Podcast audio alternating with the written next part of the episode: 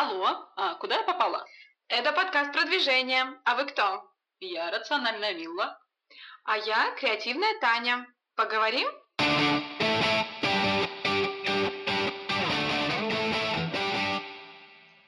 Наш подкаст называется «Продвижение». Я Милла. Продвижение – это моя работа.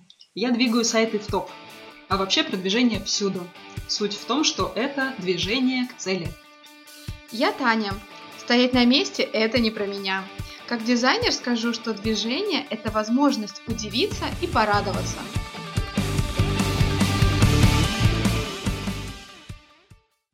Мы продолжаем наш э, подкаст на тему чтения книг. И сегодня мы поговорим на тему художественной литературы. Прошлый выпуск мы посвятили чтению публицистики и тому, как извлечь из нее больше пользы для самообразования, но сегодня пришел час художественной литературе. Таня, о чем хочешь рассказать? Я расскажу о том, как художественная литература помогает э, э в креативности или в том, как быть креативным человеком. А, а ты? Я, а я расскажу о том, как читать художественную литературу и как ответить на этот школьный вопрос, что хотел сказать автор, и почему на самом деле это делает чтение художественной литературы гораздо более интересным. Классно, давай, поехали.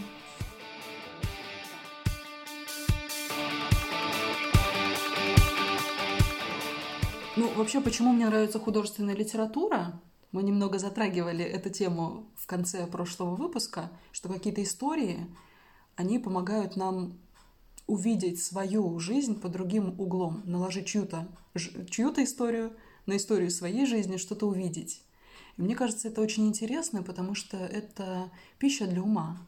Ты прочитал что-то, прочитал книгу, ты можешь сделать из нее какие-то выводы, или ты можешь не соглашаться с действиями героев, но понять, что так тоже бывает. Люди так мыслят, люди так делают, так поступают. Подиск подискутировать с собой в голове, да, с да, автором. Да. абсолютно верно. И мне нравятся книги, в которых много смыслов, в которых не просто есть вот одна сюжетная линия, ну, как не знаю, как в каком-нибудь очень простом комедийном кино, да, когда ну, просто что-то произошло, посмеялись и забыли. А есть книги гораздо более глубокие, в которых, э, может быть, есть несколько сюжетных линий или несколько смысловых линий. Чтобы поглубже копнуть, да? да. Хочется, чтобы не все так было очевидно. Угу. Да? Так ты это имеешь в виду? Да. Ну, если, может быть, провести пример такой книги, ну, это вообще любая серьезная художественная ну, литература, вообще-то так всегда, да, много смыслов, много, как бы сказать, уровней смысла. Ну, вот, например, э, из известного, допустим, «По ком звонит колокол», да, очень серьезная книга. И вообще, я считаю, серьезные книги очищают душу. Когда ты читаешь что-то, ну, действительно, может быть, печальное, трагическое. Это очень трагическая, кстати, книга.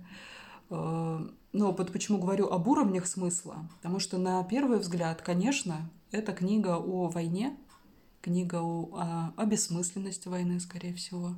И неизбежно, конечно, затрагиваются тоже темы долга, да, что значит быть должным. И, в принципе, когда мы читаем эту книгу, мы видим вот эти внутренние терзания героя, потому что его разрывает. Да, он, он приехал на эту войну, это даже не его война. Война в Испании — это гражданская война, он американец. Но он вот влекомый этим чувством долга, он понимает, что ему это надо. И он приехал, и он делает свое дело, и он в какой-то момент понимает, что, скорее всего, его подвиг будет бессмысленным, потому что из-за неслаженности действий это не принесет того результата, на который рассчитывали, скорее всего. И мы в напряжении до самого конца книги, мы не знаем, э, это получится или это не получится. Но вот эта тема бессмыслицы, она есть. Да? А что если столько людей погибнет, да, все вот это вот, он рискует своей жизнью, но на самом деле непонятно, это нужно будет кому-то или нет. А, в то же время любовь, в то же время у него внутреннее терзание, воспоминания об отце. Отец э, покончил жизнь самоубийством, тоже очень серьезная тема. И вот это все, вот столько смысла в одном произведении. И там и предательство, и ну, чего только нет. В общем, такая достаточно большая э, и по объему, и по смыслам книга. И интересно, что каждый прочитает, и каждый найдет свое. Вот для кого-то книга про войну, а для кого-то о чем-то другом. Про любовь. Про любовь, да. Или вот для меня, например, э, в последний раз, когда я читала эту книгу, так, такое было э, заключение, которое для, для себя сделала, что хорошо, когда у каждой Марии есть своя Пилар. Это две главные героини этой книги. Ну, действительно, там девушка Мария, у нее очень серьезное ее прошлое. Она очень сильно и эмоционально, и физически травмирована из-за событий войны, и Пилар ей помогает. И ну, невольно об этом думаешь, что хорошо бы, если бы да, в жизни вот так вот было, чтобы каждому нашелся какой-то помощник, который помог бы пережить какие-то ужасные события. Мне кажется, что ну, восприятие работает так, что в чем ты сейчас нуждаешься, то ты и видишь. Да, ну, скорее всего, может быть, о чем ты больше сейчас сосредоточен, может быть, на, на этапе жизни тебе mm-hmm. вот именно это нужно, да, или, ну, или, может быть, э, ты увидел это сейчас, потому что что-то похожее произошло в жизни. Ну, возможно, как-то это так срабатывает. Ну, Может, вообще, и... да, я, я с этим согласна. Я это много раз замечаю, когда о чем-то думаешь, ты начинаешь видеть это везде. Да, кстати, это да, правда. Это правда. Ну да, и вот польза перечитывания книг. Да, что сегодня ты прочитал эту книгу, у тебя такое настроение и такая жизнь, такое видение, восприятие, а через какое-то время другое, ты увидишь другое. Да. Это вот, интересно. Кстати, насчет этого э, я в прошлом выпуске э, тоже упоминала про то, что у меня есть любимая книга о том, как читать книги художественной литературы. Угу. И после того, как я прочитала эту книгу, вот у меня было желание перечитать все, что я читала когда-либо, с новым взглядом на вещи. А, это как раз вот этот вопрос, что хотел сказать автор, который э, в школе ну, всегда вызывал недоумение, потому что, ну, откуда я знаю, что автор хотел сказать? Казалось бы. Но на самом деле, оказывается, существуют определенные техники, чтобы это понять, и э, те писатели, которые настоящие писатели, они действительно, можно сказать, вшивают некий смысл, да, какой-то код, который нужно распознать, какие-то параллели и символы. И книга, о которой я хочу рассказать, она называется «Искусство чтения. Как понимать книги».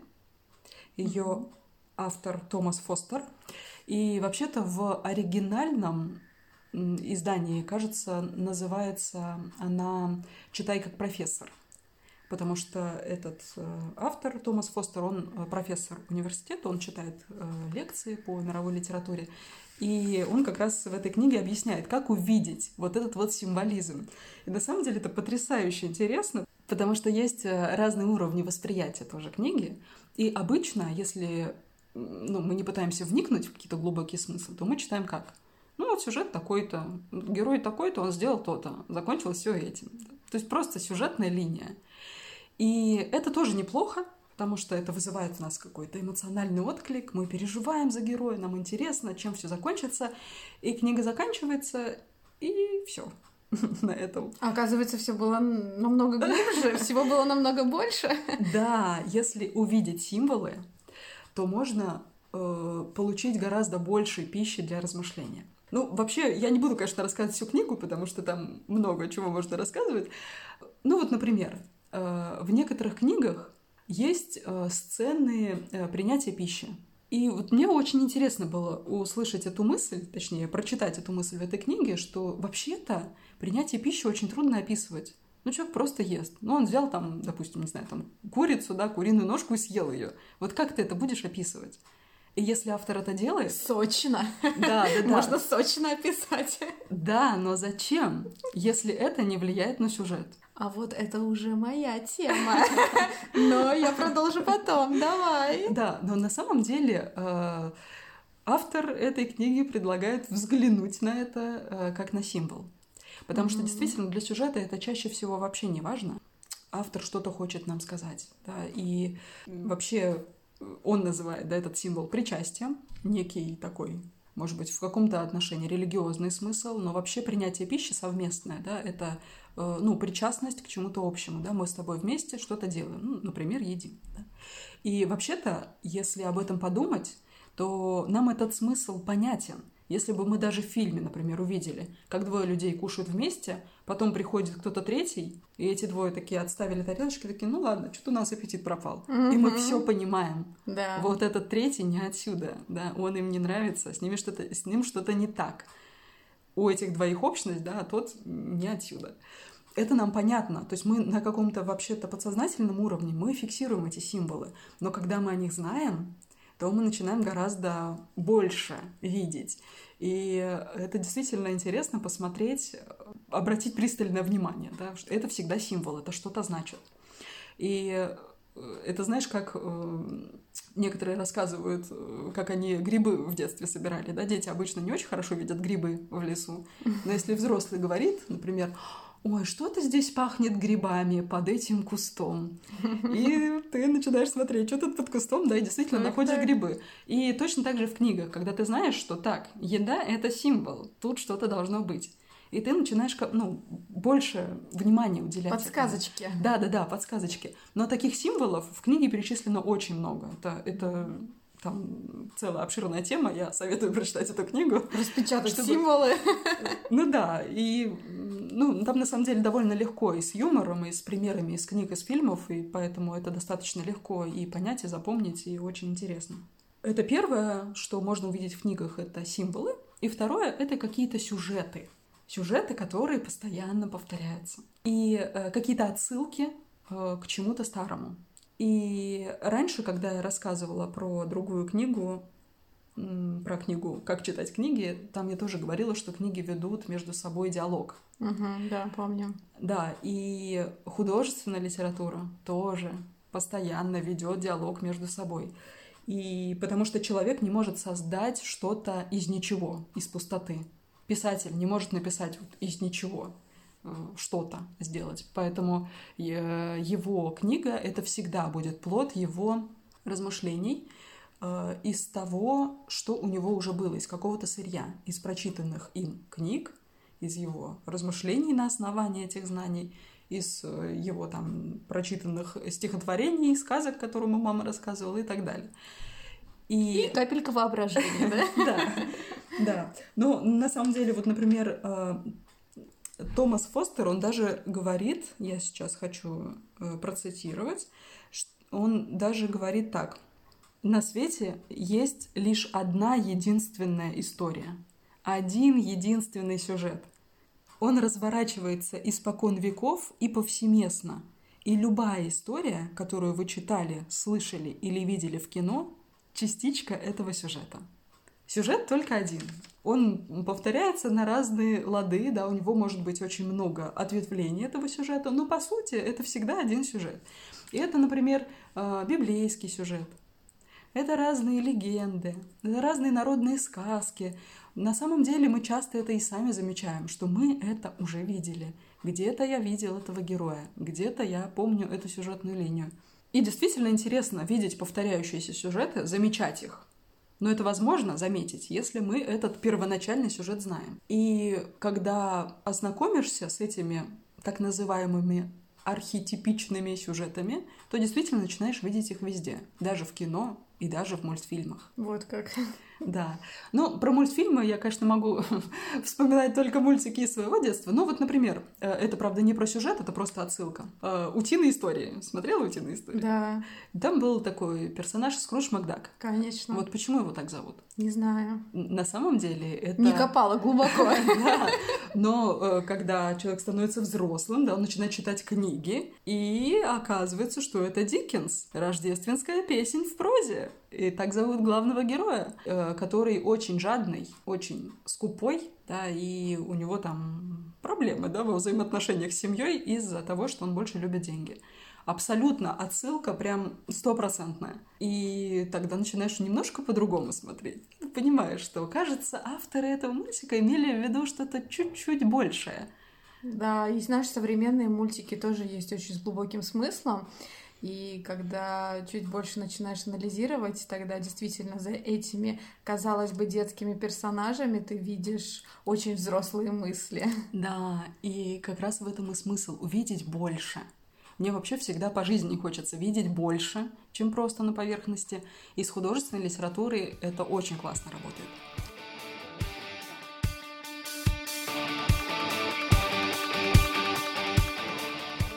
Вот, кстати, про сюжеты про угу. архетипичные сюжеты. Очень много библейских сюжетов. Да. И их не всегда можно распознать. Иногда о них говорится прямо. Вот, например, э, Достоевский «Преступление и наказание».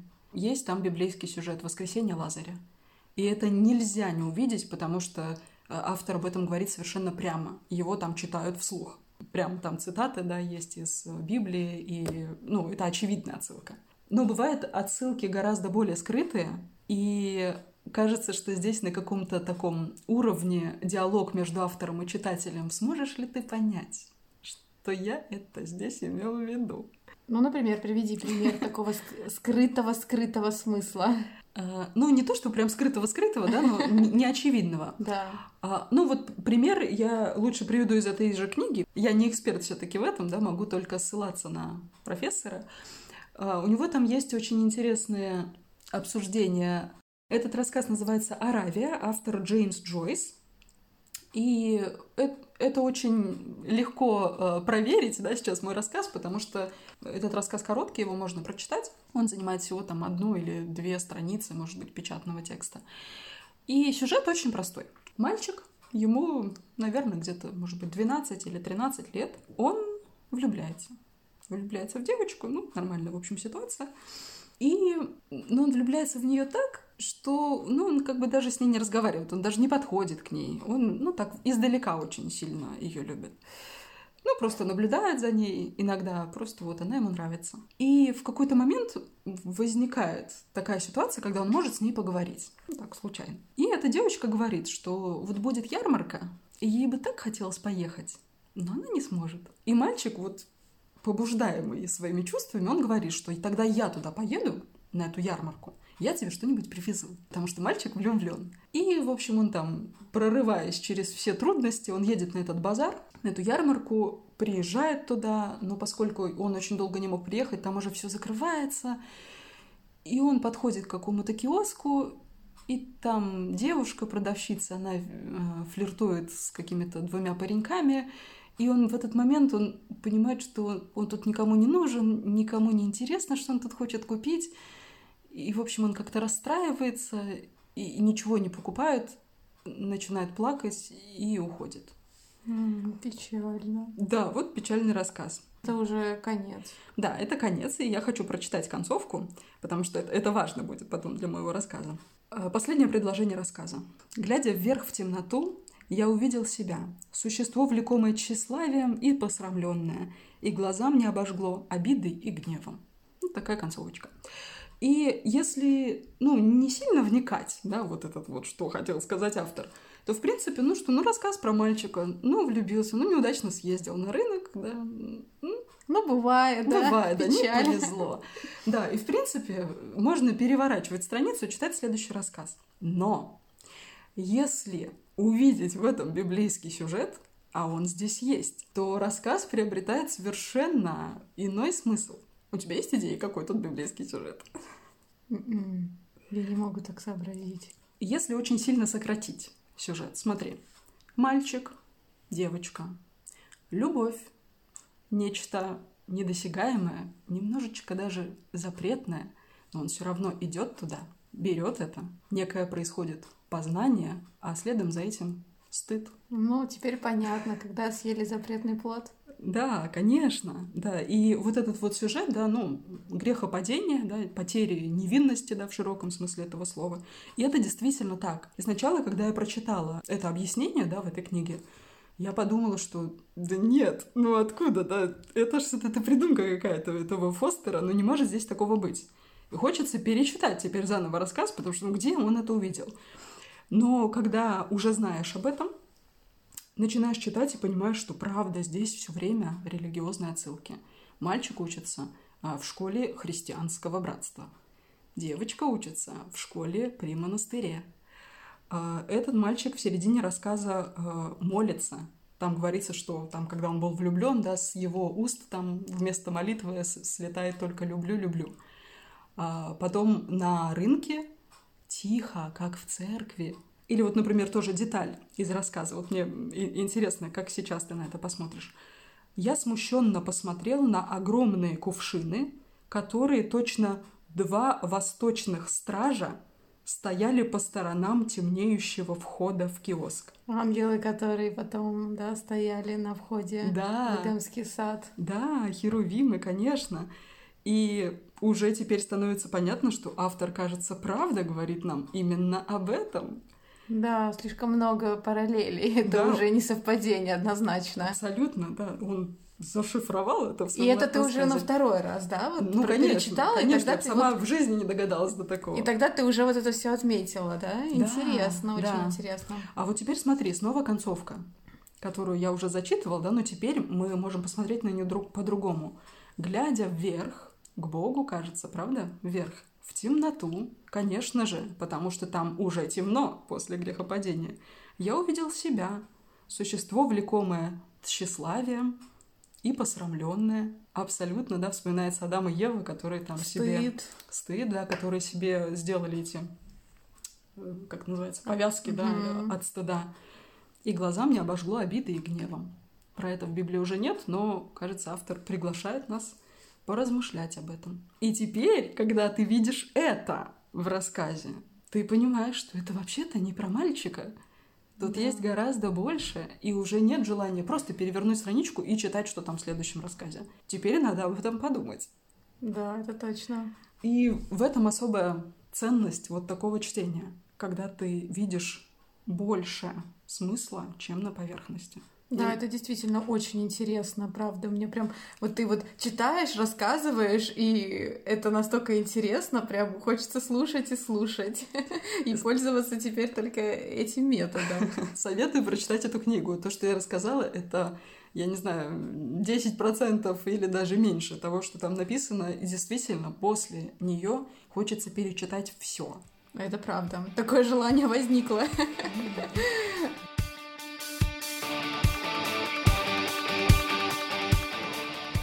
Тань, а расскажи про книги с точки зрения креативности. С точки зрения креативности, то я рассматриваю художественную литературу как возможность а, тренировать свое воображение. Потому что книги отличаются от фильмов, хотя я безумно люблю фильмы, и можно сказать, что я люблю фильмы тоже со многими смыслами, где ты ищешь, анализируешь, где ты после фильма делаешь какие-то глубокие выводы, где ты соединяешь там главного героя с тем, что происходит, и понимаешь, что а этот-то герой не просто даже так одет. Ну и, короче, это глубоко, можно в это уйти, да. В общем, ты тоже любишь, я смотрю, символы и смыслы. Да, да, особенно когда я стала заниматься дизайном. Я стараюсь очень много анализировать, и мне это безумно нравится. Ну, ладно, про галереи, про то, как я смотрю на картины, это тоже отдельный разговор. Да, но про книги вернемся. И про воображение. Да, это очень классно, потому что когда ты читаешь, а, ты не видишь, а что это там за усатый дядя или а, тетя в красивом платье там в цветочек, и ты начинаешь у себя в голове это представлять. И это, конечно же, очень классная тренировка для именно воображения. А как мы знаем, воображение, оно в работе дизайнера очень важно, потому что, ну, ты тренируешь это, эту способность, и тогда ты можешь тоже что-то интересное придумывать. И вот с этой целью читать, почему нет? Ну да, это, кстати, интересно, и мне кажется, что действительно воображение работает, и работает у всех по-разному, и это особенно становится заметным, когда какую-то книгу экранизируют, да. и ты смотришь это кино и думаешь, да, да, он не так выглядит. Я его вообще не так себе да, представляла, да. верните ему. Да, это как, как яркий пример, например, гордости и предубеждения. Ага. Смотришь там американскую версию, и там Кира Найтли, да, главная героиня, думаешь, что? Почему такая худая? Она не может быть такой, это же Англия, там э, в те времена там такие были женщины, как в английской версии, кстати, да, и, и действительно такое происходит, какая-то внутренняя работа, все твои рисунки из головы выплывают, и ты понимаешь, что что. А иногда, кстати, даже бывает наоборот, что смотришь в кино, думаешь, да он не так выглядел, потом смотришь в книге описание, думаешь, а, да, так выглядел, это просто в моем воображении. Он уже забываешь. Когда ты ну, заканчиваешь читать книгу, ты уже на самом деле очень много забываешь.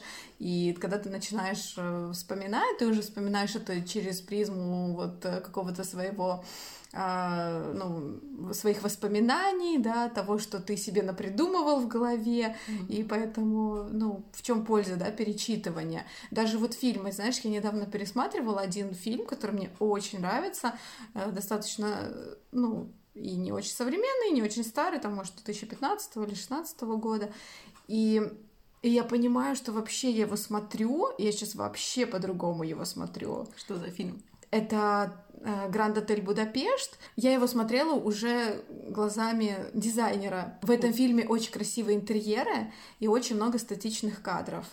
И вот именно с точки зрения композиции, э, цветовой гаммы, он, конечно, он просто шикарный.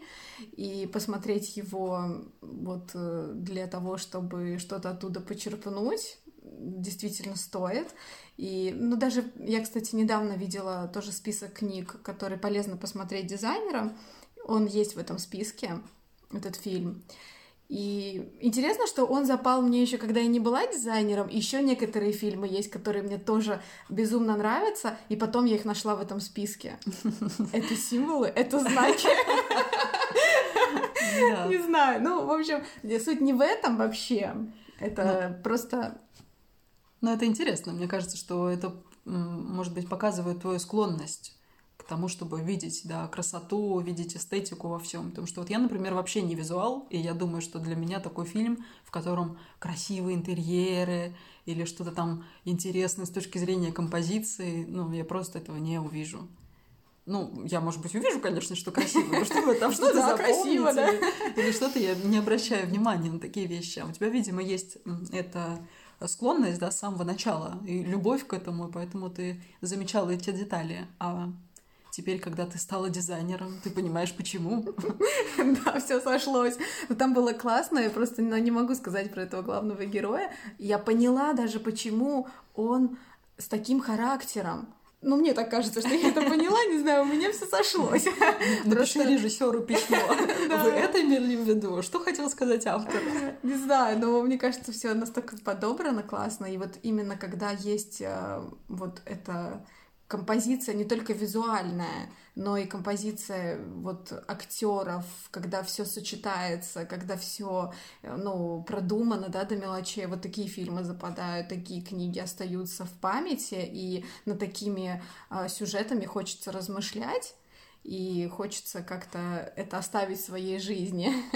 И, ну, я, конечно, не представляю работу режиссера. Надо, кстати, со своим двоюродным братом пообщаться, он у меня там на режиссера учился. Вот-вот. Но он, кстати, немножко мне как-то рассказывал о том, ну, как э, делаются, ну, как ведется работа режиссера, и я понимаю, что основы дизайна, они везде они есть и даже в режиссуре. Это очень интересно. Ну, конечно, там же тоже картинка. Да. Ну и вообще даже вот эти приемы э, в написании сюжета, даже mm-hmm. не визуального, а именно самого сюжета, слов, действий, в этом тоже есть основа дизайна. Мне кажется, что в любом случае есть какое-то послание. Да? Даже когда, там, может быть, ты делаешь дизайн какой-то листовки или чего-то, вроде бы это абсолютно графическое, да, что-то, но все равно в нем есть какое-то послание, какой-то сюжет, да, какая-то мысль, месседж, который ты хочешь донести. Да, совершенно верно.